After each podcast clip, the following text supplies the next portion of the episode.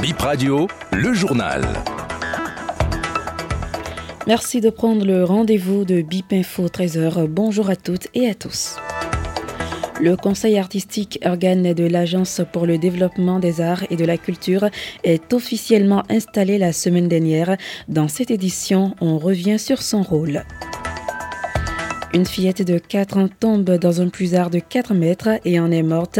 Son corps a été repêché par les sapeurs-pompiers ce dimanche. Le drame se passe dans la commune de Dassa.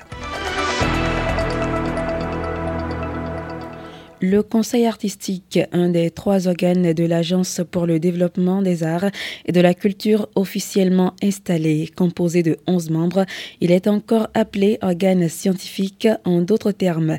Le Conseil artistique est compétent sur les questions artistiques, donner son avis après évaluation technique des projets artistiques et culturels soumis à l'Agence pour accompagnement. Florent Quarozotti, personne responsable du Conseil artistique toutes les euh, différentes catégories euh, artistiques sont représentées à l'intérieur de ce troisième organe, c'est-à-dire le conseil artistique. Euh, vous avez la danse, le cinéma, la littérature, le livre et, la lecture. Et donc tout ce qui appartient à la fois aux arts visuels et aux arts vivants se retrouve à l'intérieur de, cet organe-là. Nous tous, nous voudrions que tous ces euh, domaines artistiques soient impactés à travers euh, les différents appuis qu'on va faire pour euh, ces différents domaines et les porteurs de ces domaines. Je rappelle ici que, premièrement, l'ADAC appuyer la création et la production. Ensuite, l'ADAC va appuyer la diffusion et la promotion. Ensuite,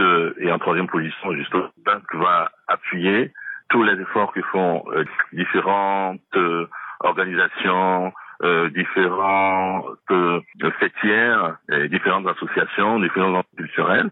Donc, va appuyer euh, en matière euh, de mobilité des artistes et en matière de formation, parce qu'on a besoin de renforcer les compétences dans plusieurs domaines des de la promotion le syndicat national des acteurs culturels du Bénin espère de bons résultats de la DAC, confie le secrétaire général national Gilles Dadi, l'entopodé joint par Bib Radio. Aujourd'hui, nous avons envie euh, de voir des domaines de création, de production, d'industrie technique, de distribution et diffusion. Nous avons envie de les voir profiter de la DAC, de les voir boostés par la DAC. C'est vrai, la question liée euh, au fonds perdu, au fonds non perdu, ça reste posé parce que nous savons ce que c'est que l'art en réalité, qui n'est pas euh, tout de suite euh, mettre un produit sous son étalage, vendre et avoir le retour immédiat. Donc, faut déjà jauger tout ça. J'espère que euh, toutes ces personnes ressources qui constituent aujourd'hui euh, l'équipe dirigeante de cette agence y pensent véritablement afin que le mécanisme que la plupart des acteurs souhaitent, c'est-à-dire qui a le droit d'aller vers ce fonds, comment ce fonds est géré, quels sont les avantages pour ceux qui bénéficient de ce fonds, quelles sont les dispositions prises pour le suivi sans qu'il n'y ait d'irrégularité, quelles sont en somme toutes les dispositions de façon générale pour que ce fonds présente véritablement un impact pour répondre à la vision du gouvernement, pour répondre à la promotion, à l'essor de tout ce qui concerne les arts et la culture en République du Bénin. Une fillette de 4 ans retrouvée morte dans un puisard juste après son réveil. Le drame s'est produit hier dimanche 23 juillet 2023 à Ayedero, commune de Dassa. À peine réveillée, la fillette se serait trompée le chemin pour se retrouver dans la direction du puisard. Malheureusement, elle tombe dans ce puisard de 4 mètres de profondeur et rempli d'eau jusqu'à 2 mètres.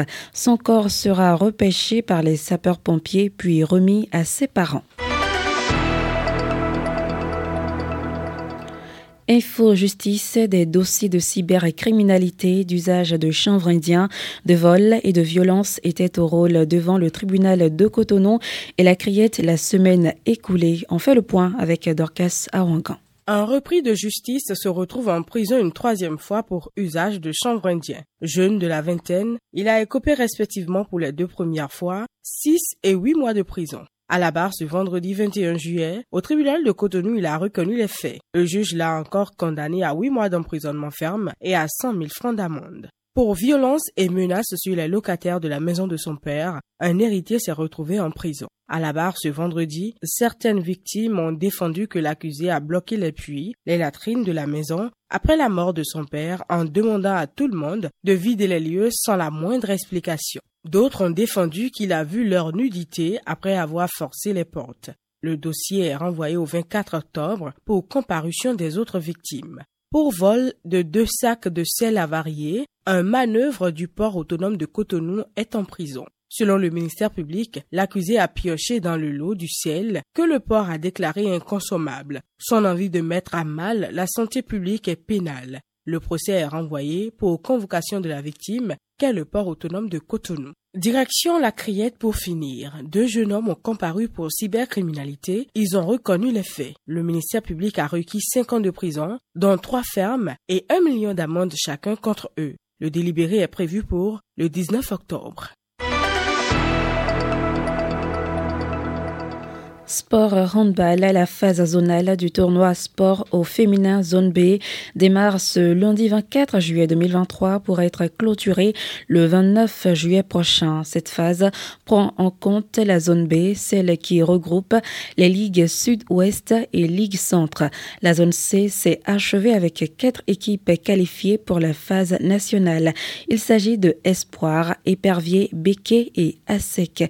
C'est sur cette information sportive que nous nous refermons ce 13h. Merci de l'avoir suivi.